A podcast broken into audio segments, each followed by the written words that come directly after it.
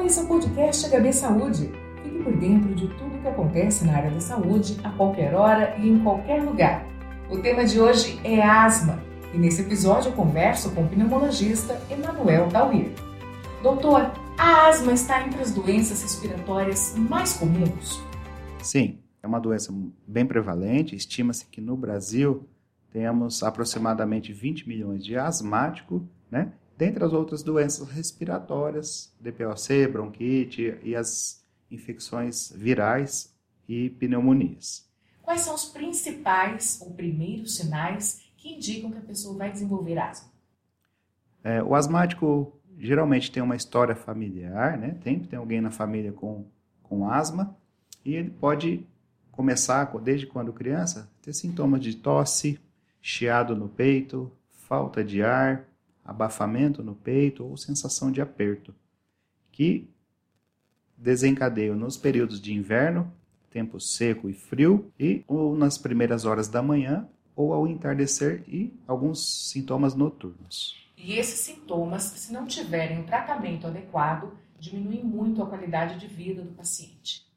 Uma vez que a pessoa é asmática, ela sempre deve tratar e não apenas quando tem crises. O tratamento é seguro, é disponível, é amplamente disponível e a pessoa vai ter uma qualidade de vida normal para poder praticar um exercício, fazer as suas atividades de vida diária sem ter sintoma respiratório. E qual é o tratamento ou quais são os tratamentos mais eficientes para asma? O tratamento da asma baseia-se no uso dos dispositivos inalatórios que são conhecidos popularmente como as bombinhas, né? E elas devem ser usadas diariamente. Existem vários tipos de dispositivos, né, com uma ou duas combinações, e existem também as medicações que podem ser usadas em momentos de sintomas mais intensos do paciente ou nas crises de asma do paciente. E já que o senhor falou a respeito das chamadas bombinhas, são muitos os mitos que envolvem o uso desse dispositivo. Exato, né? As pessoas é, chegam no atendimento e já questionam se a bombinha vicia, se a bombinha engorda ou se ela ataca o coração. É, na verdade, qualquer medicamento, dependendo da dose, pode ter o seu efeito colateral, né?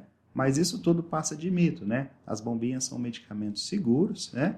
E que, usado na maneira correta, uh, no tempo correto, na dose correta, prescrita pelo seu médico, você não vai ter praticamente nenhum efeito colateral e vai ter uma qualidade de vida muito boa. É o que a gente sempre reforça. Não dá para abrir mão do acompanhamento especializado. Exatamente. Além do acompanhamento médico, muito importante a prática de atividades físicas, né? Antigamente tinha-se assim, a indicação de a pessoa fazer a natação para melhorar os problemas pulmonares ou asma.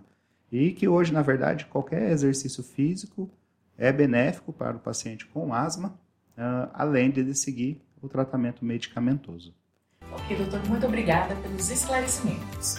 Você ouviu o podcast HB Saúde, sempre trazendo informações e novidades sobre a área da saúde nas plataformas de streaming, Spotify, Deezer, YouTube e no site HB Saúde. Nos aplicativos você segue a gente e não perde nenhum episódio. Até o próximo!